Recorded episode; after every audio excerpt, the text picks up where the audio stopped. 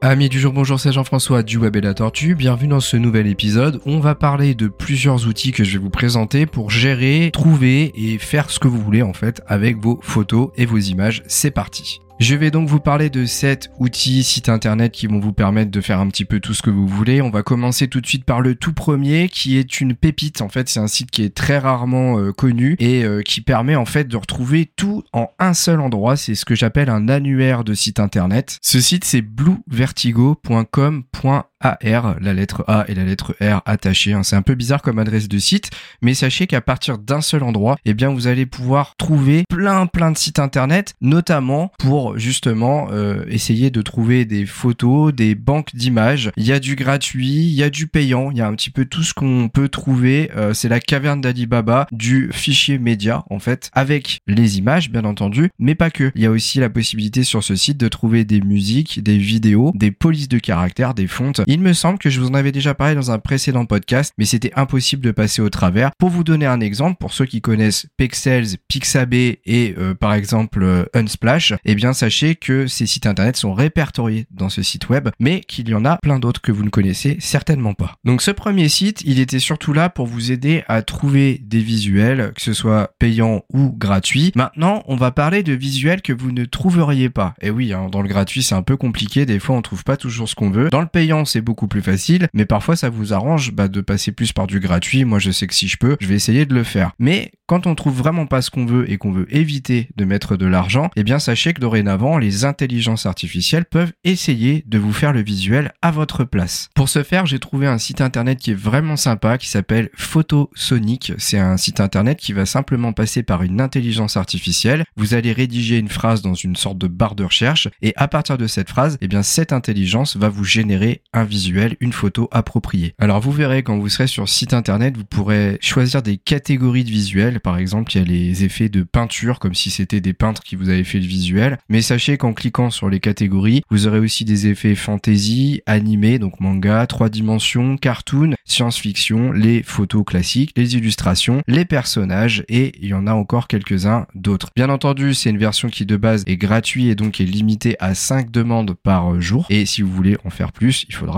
payer. Alors personnellement, quand j'ai fait des tests, j'ai pas eu toujours d'excellents résultats. C'est pour ça qu'il faut faire plusieurs essais, essayer de modifier un petit peu votre phrase pour avoir le résultat le plus approprié possible. Et il faut aussi se dire qu'on est dans les débuts hein, de l'intelligence artificielle, donc il faut laisser aussi du temps à ces sites de s'améliorer. Parfois ça fonctionnera, parfois ça fonctionnera pas, et donc vous n'aurez d'autres choix. Je dirais que vous rapatriez sur des banques d'images gratuites ou payantes. Bon, avec ces deux sites internet, je pars du principe que vous avez forcément moyen de trouver une photo. Maintenant, on va parler de l'amélioration, de l'optimisation optimisation et aussi de la modification des visuels. On va tout d'abord parler de la modification. Alors le site que je vais vous conseiller, hein, il y en a plein d'autres, en fait il y en a deux pour être précis. Le premier ça va être Canva. En fait Canva c'est l'outil le plus simple sur la planète pour créer des visuels. Je pars du principe aussi que vous avez déjà trouvé une image que vous voulez incorporer. Si vous voulez rajouter des visuels en plus ou alors l'intégrer à des visuels tout préparés par Canva, eh bien je pense que la plateforme c'est la meilleure pour ça actuellement. Dans sa version gratuite bien entendu vous n'aurez pas accès à toutes les options. Vous aurez également euh, la possibilité de choisir parmi des visuels qui sont proposés par la banque d'images interne de Canva, mais encore une fois dans cette version gratuite, toutes les petits pictos couronnes qui apparaîtront seront liés à des options ou à des visuels que vous ne pouvez pas prendre. Donc chez Canva, vous allez pouvoir notamment réaliser des visuels pour vos réseaux sociaux, des flyers, des cartes de visite, des affiches publicitaires et il y a plein d'autres supports hein, que j'oublie, mais sachez que c'est vraiment euh, hyper complet.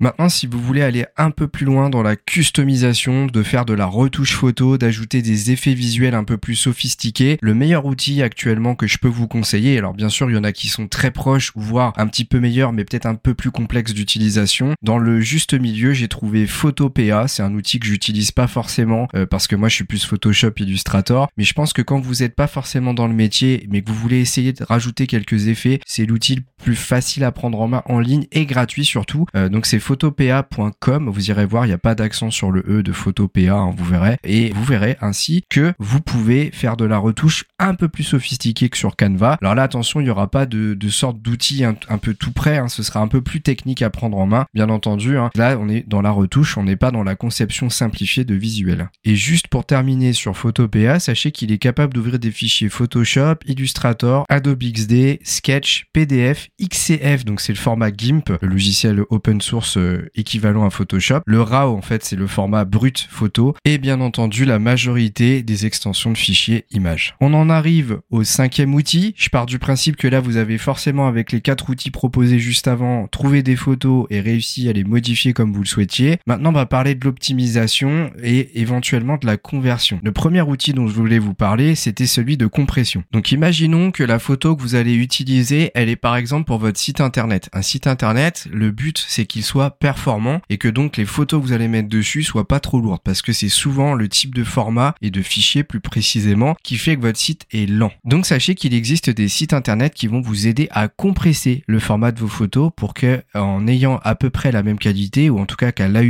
ça ne se voit pas, eh bien on divise par 2, 3, parfois 4 ou 5 le poids de l'image. Donc je vais vous donner deux sites internet pour faire ça. Le premier c'est tinyjpg.com, tiny t i n y tout attaché jpg.com. En fait, ça va concerner la compression de fichiers WebP, PNG, JPEG, mais pour les faire ressortir forcément au format JPEG. Donc les formats JPEG, en fait, c'est les photos qui n'ont pas d'arrière-plan transparent. Donc si le visuel que vous voulez compresser, il n'a pas besoin d'arrière-plan transparent, vous passez par ce site, vous allez simplement chercher l'image sur votre ordinateur. Vous pouvez le faire pour 20 images en même temps et dès lors que vous aurez envoyé la photo sur le site, un processus va se mettre en place sur le site. Vous allez devoir attendre un petit peu et là, en sortie, et eh bien vous allez récupérer votre image avec une qualité quasi équivalente mais avec un poids qui est vraiment ultra diminué. Et donc le deuxième site c'est son équivalent mais pour les fichiers images avec fond transparent, c'est Tiny png.com cette fois-ci et ce sera exactement la même manière de faire sauf que là ce sera à faire que pour vos visuels avec fond transparent justement. Avant-dernier outil dont je voulais vous parler, un couteau suisse de l'image pour euh, changer le format du fichier, pour ajouter un filigrane sur votre image, autrement dit un petit logo qui va prouver que c'est à vous ou faire de la conversion de JPEG vers par exemple PNG, de JPEG vers WebP, de JPEG en PDF, de transformer un format HTML en image, bref, un couteau suisse. Ça s'appelle iloveimg.com. Vous allez voir, ça vous permet de faire pas mal de choses. Et sachez qu'il y a d'ailleurs un équivalent qui est plutôt pratique pour les fichiers PDF qui s'appelle iLovePDF. Je vous laisserai regarder, franchement, c'est vraiment facile d'utilisation et ça fait beaucoup de choses. Et enfin, dernier outil de cette liste d'outils pour tout faire avec vos images et photos. Celui-là, si vous le connaissiez, franchement, chapeau. Il s'appelle Exif Cleaner.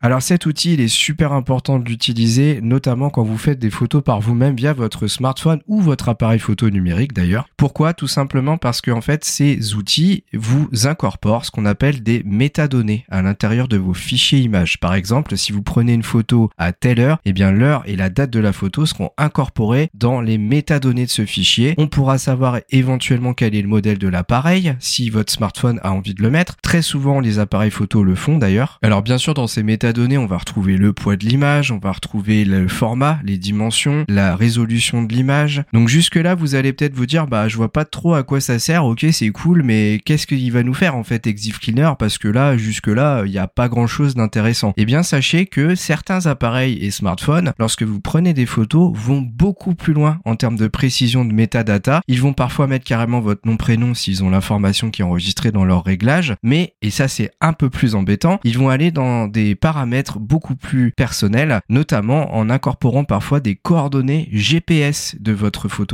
Donc imaginons qu'un hacker qui s'y connaît un petit peu a envie de vous retrouver, il va aller dans les métadatas du fichier et il va essayer d'aller retrouver ces informations-là. Donc il va trouver des fois votre nom prénom et ça en cumulé avec des coordonnées GPS, bah, il peut ni plus ni moins que retrouver votre adresse physique. Bien entendu, si vous avez pris des photos hein, de chez vous euh, dans votre cours par exemple et que vous avez partagé ça sur internet. Donc on en revient à Exif Cleaner et ben Exif Cleaner qu'est-ce que c'est? Bah, c'est justement un outil qui va vous permettre d'effacer les données des métadatas qui sont automatiquement intégrés par les appareils photo que vous allez utiliser. Vous allez le passer dans sa moulinette, lui va vous afficher les métadatas incorporés et il va vous proposer de retirer ce que vous avez envie. Donc le logiciel il est gratuit, il est assez simple d'utilisation, simplement il fallait savoir qu'il y avait ces métadatas dans les fichiers pour pouvoir s'en servir et euh, c'est un outil qui est pas encore très répandu que je vous invite à utiliser. D'ailleurs on n'est pas à l'abri qu'un jour ce type d'outil devienne payant, on est encore dans les balbutiements du logiciel. Peut-être que ces logiciels vont d'ailleurs se répandre petit à petit de en plus, mais sachez que pour l'instant autant en profiter, d'autant plus que l'air de rien c'est quand même des informations vachement sensibles qui sont là-dessus. Voilà, normalement avec ces cet outil là vous pouvez vraiment faire énormément de choses avec vos photos et images. Bien entendu si j'ai oublié des outils que vous voudriez que j'en parle, n'hésitez pas à venir sur YouTube puisque ce podcast sort aussi sur notre chaîne, à venir le commenter pour euh, me faire vos remarques. Merci de votre écoute. N'oubliez pas de mettre 5 euh, étoiles sur ce podcast parce que ça aide notre chaîne à se développer. Et moi, je vous dis à très vite pour un nouveau podcast du Web et la Tortue.